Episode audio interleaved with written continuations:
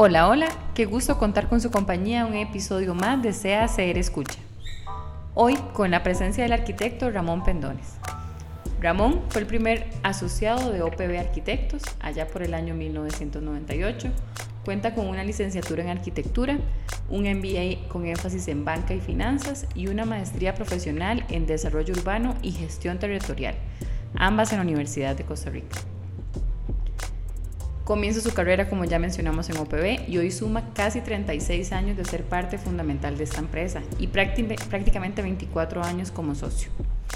Sus aportes a la arquitectura costarricense son notables. Para muestra, algunos proyectos como Intel, Terramol, el Centro Corporativo El Tobogán, Hospital de Punta Arenas, Torre de Quirófanos Hospital México, Centro de Radioterapia del Hospital San Juan de Dios, entre muchos otros.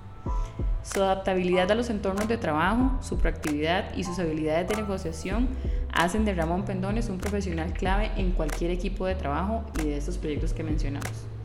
Su experiencia personal, con más de 15 años de trabajo en el campo de la movilidad activa y activismo ciudadano en pro de los derechos de las personas usuarias, inclusive de las más vulnerables en carreteras en Costa Rica, lo han convertido en un reconocido referente en dicho campo y en la lucha por la erradicación de la violencia vial y la humanización de las urbes costarricenses. Es un aficionado a los deportes y a la bicicleta como vehículo en la ciudad, siendo un medio de transporte más sostenible y sano. Para muestra un botón porque hoy vino a este podcast en bicicleta. ¿Cómo está, don Ramón? Muy bien, muchas gracias. Muy entusiasmado de estar aquí en esta conversación y dispuesto a de revelar mis intimidades. en este podcast. Don Ramón, cuéntenos un poco sobre su crianza. ¿Qué cualidades mantiene desde su niñez que recuerde con, con mucho detalle? Ser preguntón. Muy curioso. Sí, sí. Eh, yo, bueno, mis papás son, es, bueno, eran, ya, no, ya, ya murieron, eran españoles. Eh, entonces, siempre nos, nos, nos inculcaron un pensamiento, pensamiento crítico y, y, entonces, y siempre nos dijeron de que cuando no entendiéramos algo, ¿no? que preguntáramos. Entonces, típico que en la escuela alguien hablaba el profesor, no sé, de ciencias o la de matemáticas y, y no entendíamos y alguien con alguna pregunta y yo siempre era que levantaba las manos y entonces a veces hasta hacía preguntas un poco tontas porque, qué sé yo, Digo yo que tenía déficit atencional. En esa época la solución no era ni Risperdal o todas esas, era la paja. y entonces, eh, em, de, posiblemente alguna pregunta seguro estaba distraído, volví a hacer algo, a hacer alguna pregunta que sonaba pero grullada y entonces todos los compañeros, me acuerdo en quinto grado era, estaba en el colegio Calasanz y me volteaban a ver y hacían y yo sufría, eso era, el bullying. Era el bullying. En esa época eso no, tampoco se sabía que era bullying y menos mobbing, ¿verdad? Porque eran todos contra mis preguntas. Pero bueno, eh, esa, esa, digamos, eh, mentalidad inquisitiva siempre, siempre la tuve y la mantengo.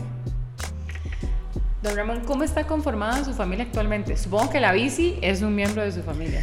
Sí, aunque para serle franco, yo, yo, no, yo no humanizo ni los objetos ni los, animales. Eh, mi bici no tiene nombre, cosa extraña que todo el mundo, uy, es que Natalia, no sé qué, yo le he querido ponerle nombres, porque es como negrilla, entonces la negrita y desgraciadamente es negre, rojinegro, yo soy sapricista, entonces todos mis amigos sapricistas me, me vacilan que como tengo bicis rojinegro, entonces los uniformes, porque si soy un vanidoso de, de la moda ciclista, así tengo que andar como si fuera profesional, aunque de profesional solo de, arquitectura. y, y, entonces eh, siempre, siempre me vacilan, ¿por qué no tiene nombre? no sé, yo le digo, la, digamos, mi marca es una marca italiana que se llama William, entonces yo le digo la William, y la de mountain bike cuando tenía era otra marca, entonces le, le digo el nombre de la marca. Eh, mi familia, digamos, el núcleo familiar mío cuando vivíamos los cuatro hermanos que somos, bueno, uno ya murió, mi hermano mayor, eh, quedan mis dos hermanas y yo soy el hermano menor y vivíamos con nuestros padres aquí en Costa Rica. Era una familia muy unida y única porque solo éramos nosotros, mis papás emigrantes españoles eh, y todos nacimos fuera, pero yo, digamos, yo nací en Venezuela, pero yo vivo en Costa Rica desde segundo grado y, yo me considero antes que todo tico y después tal vez español por mi sangre y venezolano en un tercer término, es un país que yo quiero mucho y tengo familia allá, mis padrinos vivían allá, ya murieron, tengo primos y tíos viviendo allá, eh, sin embargo, pues de ello crecí toda la vida entre Costa Rica y España, sobre, pero más en Costa Rica, entonces yo digo que, que yo soy más tico que un, que, un, tico nacido en Costa Rica. Y la gente me dice, ¿qué le pasa a usted? No sé qué. Y usted sabe la xenofobia, justamente que le estaba comentando ahora, que, que, salí como síndico suplente para, para aquí, para Granadilla y Curriabat, que, estoy representando a Granadilla en el Consejo Municipal, cuando en las elecciones hace un par de años, elecciones eh, sabemos que son dos años desfasadas con las presidenciales, las de las cantonales, ¿verdad? Entonces la gente, ¿por qué no buscaron un costarricense? Tenemos mucha gente aquí, sí, ciertamente. Hay mucha gente, tal vez no, no necesitaban buscar un extranjero, pero no es que estaban buscando un extranjero, es que ellos, bueno, óigame cómo hablo. Si usted no nos dice, no nos hubiéramos dado cuenta. Yo, yo hablo con, la, con, la, R. y, no sé, ha sido porque, sí, por adopción. Entonces yo digo que yo soy más tico justamente por eso. Porque yo, yo los y dicen, no, usted es tico porque usted nació aquí. Usted no decidió ser tico cambio, yo sí decidí ser tico, antes de ser español o antes de ser venezolano, porque tengo las tres nacionalidades. Y yo lo que me considero en primera instancia es tico. Mis, bueno, mis, hablando de familia, mis ex esposas son ticas, mis hijos son ticos. y, y, bueno, entonces la familia original éramos muy unidas, éramos solo cuatro hijos y mis dos padres ningún primo, nada de nada. Ya cada uno se fue casando y teniendo sus parejas, hijos y demás.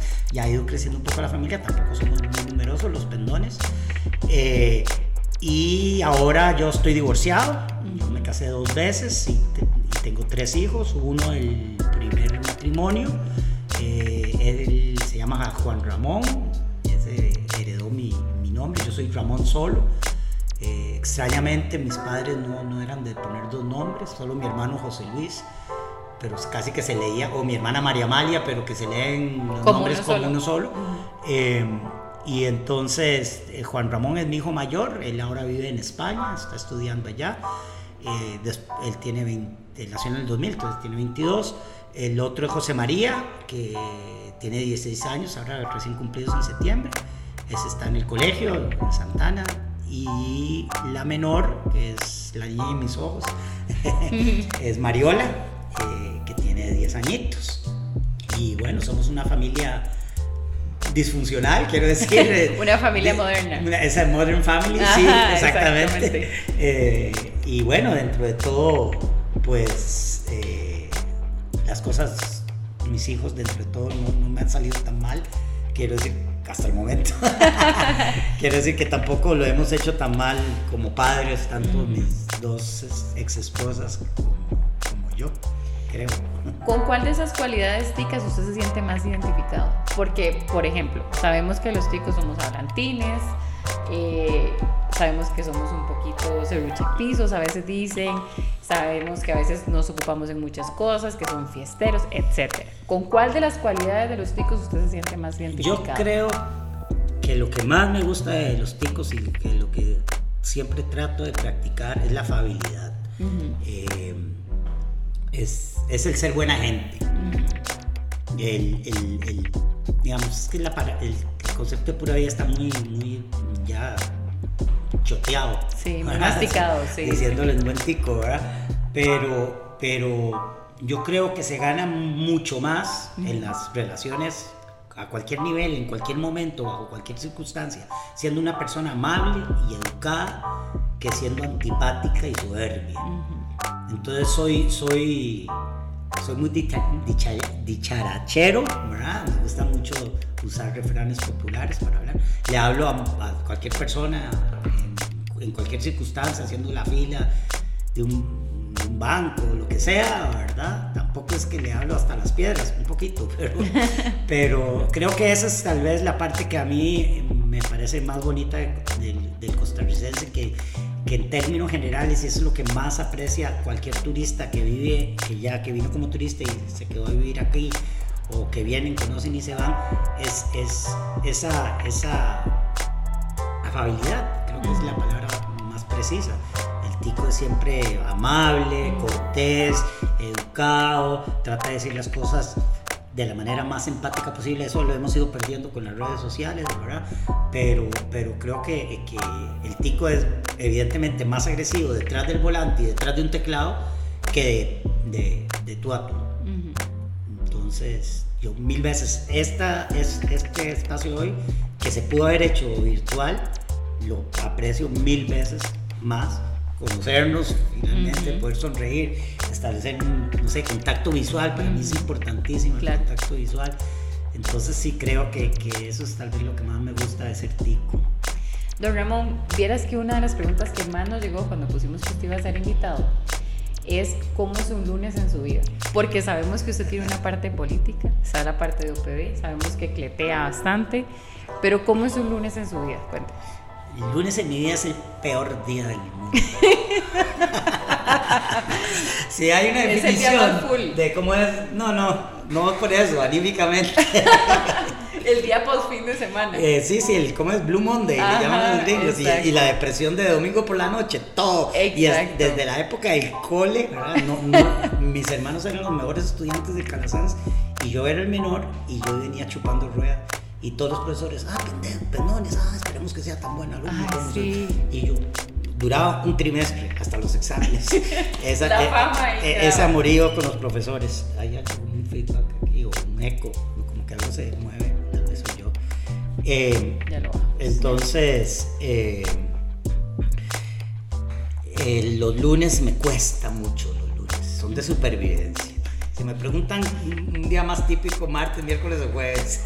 Pero bueno, independientemente de esa, de, de, de volver a la realidad real, que es, son los lunes, por otro lado, me gustan por eso, ¿verdad? Porque sí, ciertamente los, los, fines de semana son los espacios donde lo que más se le apetece. Pero también, por ejemplo, este fin de semana que fue largo, hoy es como un lunes sin el Blue Monday. Exactamente. Hoy, los martes son días más activos eh, de, de, de, cuestiones que tengo, porque, por ejemplo, ahora después de esto, como les comenté, voy al Consejo Municipal y, y antes di clases y, y, bueno, aunque los martes tengo eh, teletrabajo, entonces eh, puedo no bañarme en la mañana. Y me baño después de entrenar al mediodía. Eh, todo depende de, de, digamos, también si tengo, eh, digamos, algún evento deportivo, que entonces sí ya tengo que entrenar full, entonces ahí. Normalmente siempre me despierto a las 5 y media de la mañana, aunque sea para prender el agua caliente, darle a comer al gato y volverme a dormir. Uh -huh. pero, pero automáticamente. a, automáticamente. No, normalmente me, me, me, despierto 5 5 y media. Eh, si no está muy frío y si no estoy con mucha pereza voy a andar en bici una hora y media dos horas. Y ya después eh, rutina normal de trabajo y los medios los lunes justamente nado al mediodía en las piscinas de, de, de Curridabat uh -huh. en la tarde tenemos reunión de proyectos en la oficina y también normalmente los lunes en la tarde tengo sesión extraordinaria de, del Consejo Municipal o a veces también tenemos comisión de asuntos jurídicos que a veces me gusta participar, lo que es a las 5 y a veces a las 5 todavía estoy complicado. Pero, pero básicamente, eh, y en ese interín también te, tengo que atender otras cuestiones de la asociación, de a convivir, que, que, en realidad eso lo hago cada, cuando tengo tiempo libre, no, no, no me da de comer. Yo quisiera que me diera de comer y, y, y, y trabajar en, en, en, este proyecto que es una ONG, pero bueno, la operación frijoles manda. Esa es la prioridad. Sí.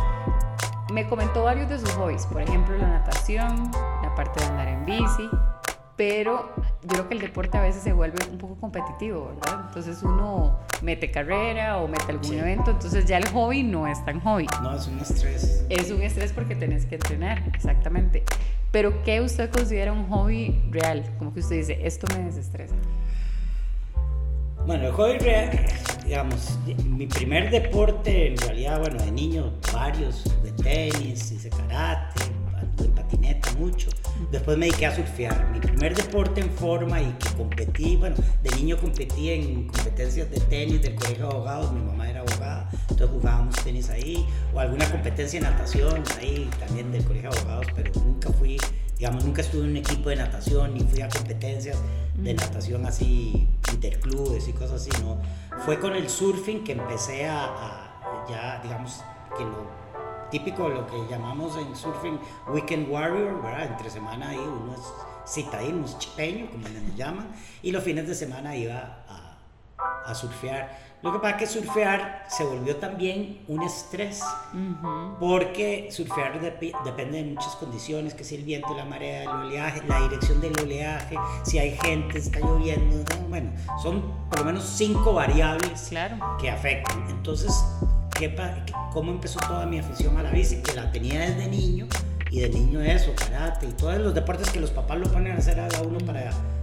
Habilidades. para mi mamá tenía cuatro chiquitos, mi papá era el que trabajaba, mi mamá también trabajaba medio, medio día de abogada, pero entonces toda la tarde dedicarse a nosotros era ver qué nos metía para... Porque además todos soy hiperactivos, ¿verdad? Así como me oye a mí, somos todos. por cuatro. Sí, por cuatro. Imagínate andar con cuatro y y, y, vivimos mucho entre Venezuela, España y aquí, entonces también cada dos años a veces hacíamos mudanza completa de baúles y todo, tanto que teníamos que viajar en barco. Mi papá no le gustaba viajar en, avión, entonces hicimos varios viajes transatlánticos, llegábamos a Panamá y de Panamá cogíamos bus o, carro, una vez trajimos un carro de España y vinimos en carro. Y también para coger el barco teníamos que ir a Panamá. Eh, la infancia mía, la verdad, fue muy bonita. Qué diferente. Muy, muy, muy, muy, muy, vacilona porque ¿quién, le tocó viajar un par de veces, por lo menos que yo me acuerdo, porque era muy niño, ¿verdad? Pues imagínense para que me quedara. Entonces, con el cuento del surfing, era ir todos los fines de semana a buscar olas y pasaba uno más sentado en el carro de playa en playa y buscando. buscando porque en esa época no había internet no había nada. Entonces uno decía ay olas en tal lado y uno iba y le dice madre vieras ayer qué buenas olas y se iba uno a otra playa y se los topaba y ay madre vieras cuando te fuiste madre cómo se puso entonces decía uno, pucha, pero ¿qué es esta carajada? Yo me voy un fin de semana largo, una Semana Santa, a surfear y paso metido en el carro de playa en playa, de chicha, porque o hay olas y no hay viento, o hay viento y no hay marea, y no sé, ¿verdad? No se junta todo y entonces era... Y me empecé a dar cuenta que un montón de amigos míos surfeadores usaban mountain bike, porque apenas estaba naciendo el mountain bike ahí por los 90 aquí en Costa Rica. Y, entonces, claro, como a mí me había gustado mucho andar en bici chiquillo, dejé de andar en bici porque me la robaron, me asaltaron y me la robaron. Bueno, no, mentira, esa no. Una vez me asaltaron, me la robaron, la recuperé. Otra vez la dejé parqueada y cuando salí de una tienda no estaba. Eh, y como que ahí se me quitó la cuestión y empecé con la patineta y el surfing y tal. La vaina es que entonces con, con, con estos amigos míos surfeadores que empezaron a usar mountain bike, porque claro, además donde uno a las playas que las, las, las carreteras eran, eran... Casi que de lastre. Sí, todas de lastre. Entonces ahí fue cuando yo empecé a hacer mountain bike, entonces hice una ruta de los conquistadores y me emocioné, me fue relativamente bien, me di cuenta que para la bici yo creía que era bueno hasta que un año al ciclismo totalmente y ahí me di cuenta que no, que no era tan bueno. Sí. Por supuesto. Sí, sí. Pero justamente eso, una cosa me llevó a la otra y entonces el surfing me llevó al mountain bike, el mountain bike al ciclismo de ruta, el ciclismo de ruta, y, ah bueno, yo nadaba para mantenerme en forma por la surfeada. Entonces, de ahí siempre habría querido hacer triatlón y a los 35 años, en el 99, hice mi primer triatlón con, eso, con 35 ¿En dónde lo hizo? En Arenal. En Arenal. Y me fue relativamente bien, quedé segundo en mi categoría. Súper bien. Y, hice un tiempo aceptable.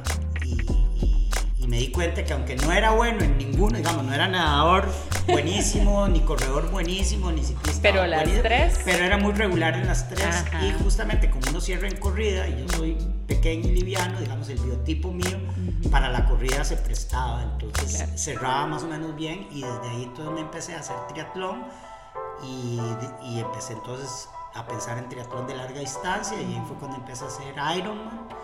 Y bueno, eh, la meta ahora es hacer mi Ironman número 10 en el 2023 que cumplo 60 años. ¿Y en dónde lo va a hacer?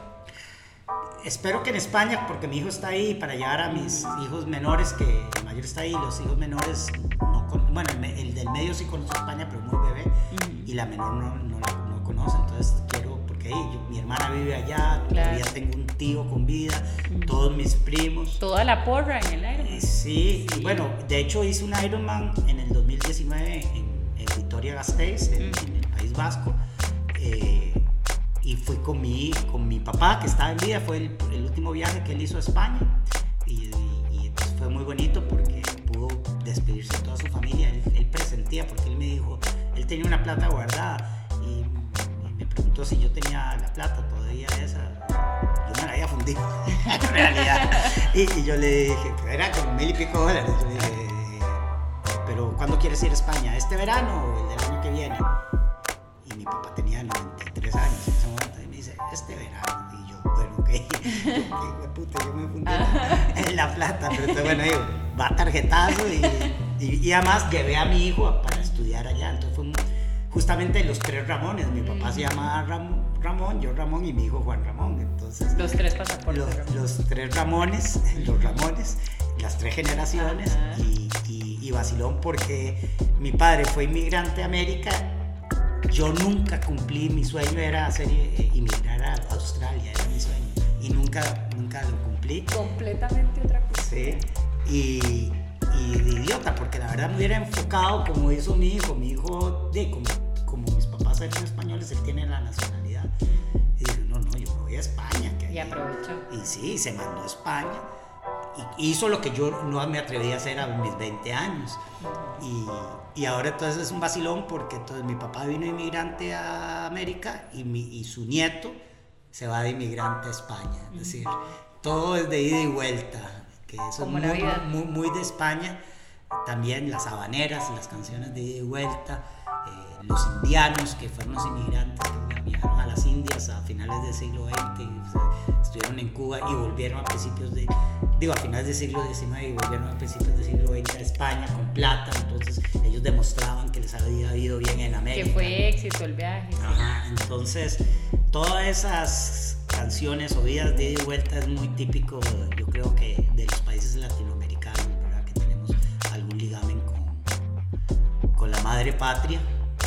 Varios autores que me gustan, Jorge Drexler es un caso de ese uruguayo que se fue a España. Sí, además uruguayo de origen, como él se llama, moro judío. Exactamente. Eh, muy interesante y, bueno, se fue a España y es un españolista y un eh, americanista, un mundialista, digo yo, más que... Un aprendiz de Joaquín Sabina, faltara más. Bueno, sí. y sí. Perfecto. Don Ramón, nunca es tarde, ¿verdad? Para empezar en Australia. En Australia los mejores arquitectos son bastante mayores. Sí, sí, no, pero no, no, yo ya, yo ya hace tiempo decidí quedarse acá. Que, que si tengo que hacer algo es en mi país. Don Ramón, con todo esto parte deportiva que nos comenta, sabemos que usted tuvo un accidente en bicicleta y que de ahí surge la parte de la ONG. Nos interesa mucho tocar este tema porque actualmente en Costa Rica hay una moda, y digo moda entre comillas porque a la vez no es una moda, porque la bicicleta de salud y el deporte de salud, hay una moda de andar en bici, de hacer triatlón, de correr, de carreras. ¿Cómo fue ese accidente y qué aprendió de esa experiencia? Eh, bueno, fue un, miércoles, 29 eh, de agosto del 2007 yo estaba entrenando, yo había clasificado para el Mundial de Medio Ironman, ese año había corrido un, Medio Ironman en San Croix, en Islas Vírgenes eh, Norteamericanas, y también había corrido la Media San Juan y había tenido un buen tiempo que me, acreditaba para salir en la Maratón de Chicago, eh, el 30 aniversario de la Maratón de Chicago en, en octubre en el, en el Corral A que, esos, que esas maratones con tanta gente, si uno no sale adelante, nunca va a ser buen tiempo porque lo frena la masa. Ni tiempo clasificatorio para Boston, ni nada. No, y, aunque era rápida, pero aunque haya chip, pues la, la, entonces yo hice era un año que iba, estaba súper bien, digamos, eh, entrenando. Mis mejores tiempos en carrera fueron ese año y nunca más los pude repetir. Hasta que ese día, una madrugada de un miércoles, yo venía a entrenar en Cartago y las obsesiones del, deportista, tenía casi tres horas, ya dos horas 45, y dije, no, me faltan 15 minutos, bajo Hacienda Vieja, subo hasta el Hipermás y ya yo vivo aquí en Curry, ya me regreso y esos son los 15 minutos. Bajé a Hacienda Vieja, cuando iba subiendo hacia, hacia digamos, hacia Cartago, ¿verdad? Me atropelló un chofer borracho y, bueno, yo salí por los aires, yo al principio creí que me estaban robando la bici o algo, fue un aceleronazo, de pronto viendo las nubes y pum, caí y, y bueno, el tipo borracho como una cuba se llevó la bici arrastrada, se bajó del carro, se tomó agua del caño y se echaba agua del caño para según él quitarse el olor. Iba con dos. A ver si se despertaba. Sí. Bueno, llegó la policía, llegó la ambulancia, me llevaron. Yo estuve consciente todo el tiempo, me, me enterré nunca más. Aprendizaje, usar audífonos con bicicleta. Solo cuando voy al velódromo, si oigo música. Sí los llevo colgando por si me entra una llamada, nada más, pero ya puestos, no. Eh, no es que hubiera oído el carro, pero, pero siempre hay que estar con los cinco sentidos a todo. Eh, yo iba por el espaldón, claro, iba en la Florencia del Castillo, yo no sabía que era prohibida, eso no me exime de mi responsabilidad subjetiva. Sin, sin embargo, tampoco exime el chofer de responsabilidad objetiva, que son dos conceptos que manejamos mucho en la convivir. Entonces, bueno, finalmente el tipo me atropelló, era un miércoles, yo todo quebrado y todo, pero estaba bien. El sábado me, me iban a operar, a poner, me operaron para ponerme unos pines en la mano y casi me muero porque yo soy alérgico a, a, los inductores de la anestesia. El chuzazo que le meten a uno antes de, de, ponerle la mascarilla con la anestesia, normalmente eso es un barbitúrico que lo, lo noquea. Lo noquea. Y resulté que era alérgico a eso. Y, no sabía. No, y casi me muero. No, mentira, sí sabíamos. Sí sabíamos porque a mí me habían operado una rodilla que me había lesionado surfeando. Entonces el doctor sabía y me dijo, te vamos a poner un primo hermano, pero vamos a ver cómo nos va. Pero entonces esa vez, cuando me operaron la rodilla, por dicha no era normal. Primero uno lo duermen y después le meten el tubo. Eh, esa vez me lo hicieron al revés, no sé por qué, y fue lo que me salvó. Porque esa vez sí me dio un paro fatal. Esta vez también me dio un hipo, ¿cómo es? Eh, que es, ay, en vez de hiper, bueno, el, ritmo cardíaco era como pip y se quedaba así. Congelado. Ajá. Pero por dicha, eh, ya ellos estaban previstos, estaba entubado, entonces me hicieron una operación rápida y después tuve que pasar dos días con dopamina. Yo creo que eso fue lo que me ayudó al deporte. con dopamina para, para, para levantar la, el pulso cardíaco. ¿sí? Y, y, bueno, eso, eh, lo que aprendí ahí fue primero a valorar la vida eh, como una cuestión fortuita, decir, yo, ah, nunca me va a pasar. 15 minutos para terminar. Sí, y además es que los, normalmente en bicicleta los, los siniestros de tránsito o los percances suceden diferente, es un carro que se le cruza o algo así, pero atropello por detrás no es muy común, pero sí se da. Ya vemos los cuatro muchachos, bueno, los tres muchachos y la muchacha de Walmart, pero se da por eso, cuando es un conductor borracho, alguien muy idiota que anda o le, viendo el celular o algún de también despistes de la gente, se agachó a juntar algo y hay cuestiones, hay infortunios. En este caso, el, el, hecho ese de que me atropellaran y que todos mis planes deportivos se fueran al carajo. Toda la preparación. Eh, me hizo, primero fue, todo nació a raíz de una vanidad deportiva. ay, bueno, yo ya no voy a la maratón de Chicago, le voy a, dar el, voy a vender el número porque la reventa de los números siempre es muy apetecida. y, más en ese corral. Sí, y, corra, y corrala, y lo vacilón fue que que cuando yo veo que es una señora que me la quería comprar y digo, después sale mi nombre con el tiempo de esta señora, yo qué vergüenza, vea que qué payaso uno, ni que, ni que, ni que fuera uno libre en eso. Que va a llegar ahí en los primeros. En los primeros, ¿verdad? Eh, pero yo por mi pudor, yo, entonces finalmente yo iba con, con el papá de mi primera esposa, que es un maratonista ahí, pero nunca había corrido afuera y ya, y era un evento que lo teníamos planificado solo él y yo, porque además él no hablaba inglés, tenía que llevarme, entonces digo, finalmente voy a ir, porque cómo, además, ¿cómo me va a perder la sensación de salir con 30 mil personas o 50 mil, yo no sé cuántas eran, y, en Chicago, una ciudad lindísima por arquitectura y todo. Finalmente dije, bueno, voy, pero voy a caminar. Y dije, pero qué vergüenza salir del carril, del corral caminando. Entonces voy a, me voy a hacer una camiseta que explique por qué estoy caminando. Vean todas las bañazadas que uno piensa, Sí, sí. Como explicando el evento. sí, como, entonces, como, justificando. Justificar todo por, por una vanidad deportiva. Pero bueno, para cuando me di cuenta que el helicóptero de ESPN no me iba a seguir todo, el recorrido. que no lo iban a estar esperando en la meta. Ahí va Ramón Pendones, el, arquitecto que fue atropellado en Costa Rica. Sí, sí. Con miles de personas en la maratón de Chicago. Entonces fue cuando yo dije, ¿qué estás hablando?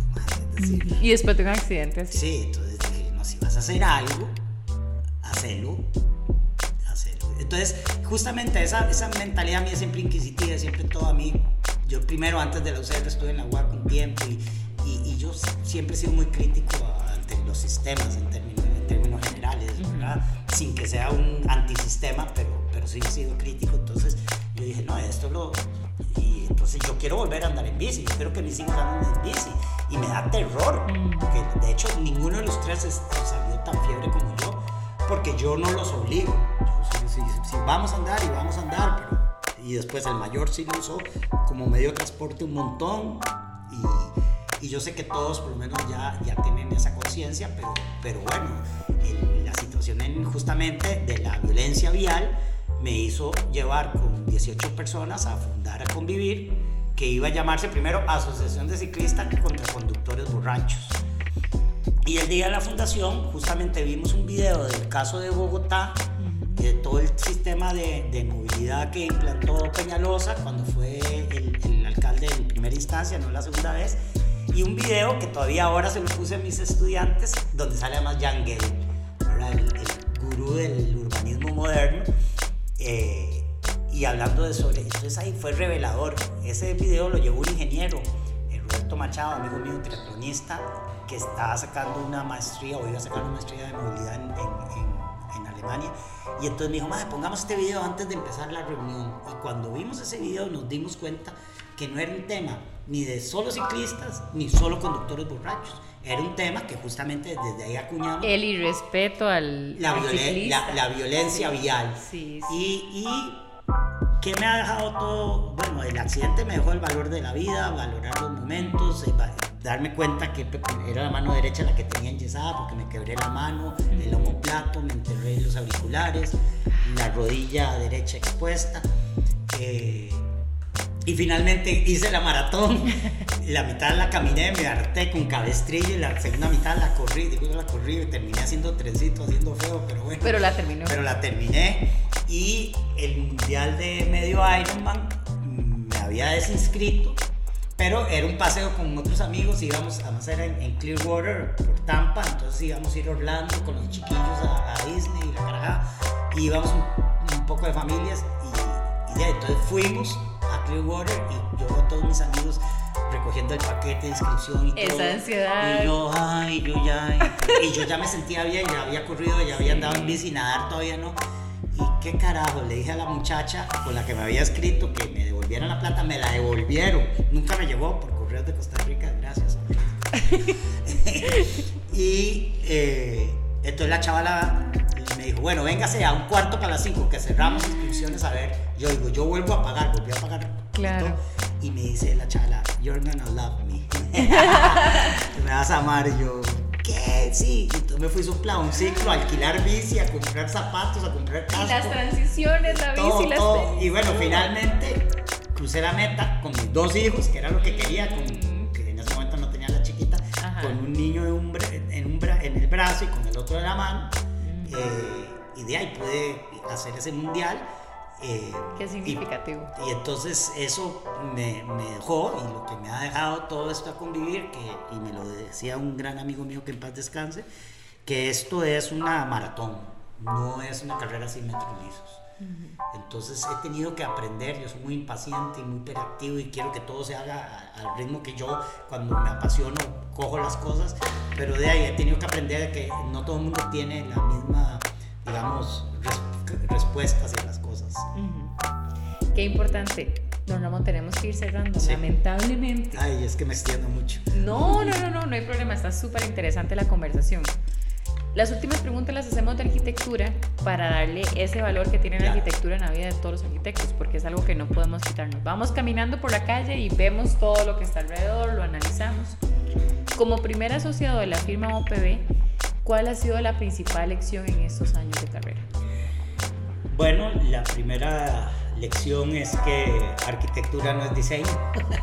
es decir, yo me acuerdo que yo le decía a mi mamá, pucha, si yo hubiera sabido que arquitectura era administrar recursos, administrar personas, administrar situaciones. Finanzas. Es decir, por no decir arriar gatos en fila india, ¿verdad? Correcto. Hacer eh, pushing. Yo, yo creía que era solo fumarse el puro y diseñar, ¿verdad? No, no, señorito. Y en OPB me di cuenta de la realidad real. Es decir, es que usted tiene que, lo contrataron para este proyecto, no, no puede tirárselas de, de Miguel Ángel, ¿cuándo lo terminarás? Cuando lo termine, no, hay que entregarlo. Y entonces a su vez siempre ha sido un, un ejercicio muy bonito porque en la oficina pues eh, hacemos, como Costa Rica pequeño, de todo. Eh, obviamente nos enfocamos más hacia cierto tipo de proyectos, pero uno pasaba, sobre todo antes, en los inicios de OPB, que yo empecé cuando la oficina tenía nueve sí, ya cuando cumplió 10 años la oficina yo estaba ahí cumplimos 45 años este año, yo llevo 36 ahí, 24 de socios, a los 12 años me hice socio. Y, y, de, lo que yo aprendí fue el mundo real y poder tener que diseñar sí o sí algo y centrarse con método. En este eh, tiempo. sí, hay un lote, cómo se le entra al lote, por aquí. Es decir, hay un método. No, no, no hay, digamos, un método, no, no es como el método científico, pero sí hay una metodología y un método más o menos racional. Eh, con el que uno tiene que, abordar cualquier, además también me di cuenta que cualquier situación de diseño, porque a mí me ha gustado mucho el diseño industrial, mi papá tenía una fábrica de muebles, entonces yo diseñé muchos muebles para que él los hiciera, entonces me, me doy cuenta que la labor de diseño es prácticamente igual, el ejercicio de diseño es prácticamente igual de diseñar un lapicero a diseñar un museo, con, obviamente con las diferencias del caso. Pero al final es un diseño de de, un objeto que, que, aparte de ser estéticamente bonito, tiene, que ser una función que, que, la gente diga, puña, qué rico este lapicero, aparte que es divino y que lo pongo aquí, todo el mundo me dice, qué bonito lapicero, es el, lapicero más cómodo. La línea es perfecta, claro. Entonces, eh, OPD me ha enseñado ese sentido profesional que tenemos que tener como arquitectos y, no solo jugar de, de primadonas. y, y, bueno, y entonces saber que existen, como en todo, arquitectura más emblemática, más de concurso, más del ego, ¿verdad? de, que todos los arquitectos nos matan nuestro ego, y, una arquitectura más realista, eh, que es la mayoría de la arquitectura, la que tiene que cumplir una función, unas normas, unos valores estéticos moderados, porque tampoco podemos hacerlo todo en oro o todo rimbombante, ¿verdad?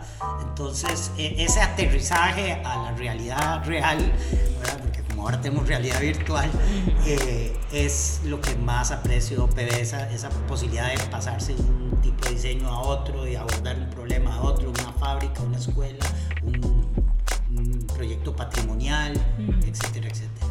Para cerrar el programa, todos nuestros invitados escogen una canción, don Ramón, porque uno, usted me ve a mí, usted dice, uy, le puede gustar con música, entonces uno ya conoce mejor a la persona.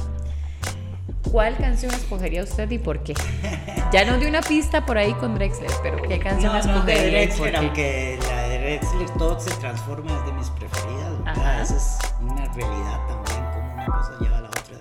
De hecho, yo terminé estudiando ahora la, la maestría de diseño urbano por todo este tema, es decir, por mi, el ejercicio me llevó al atropello, el atropello a convivir, a convivir al análisis urbano y eso me dijo, yo soy arquitecto, todos mis proyectos a mí siempre me fascinó la parte urbana, los proyectos, cómo se emplazaban y todo.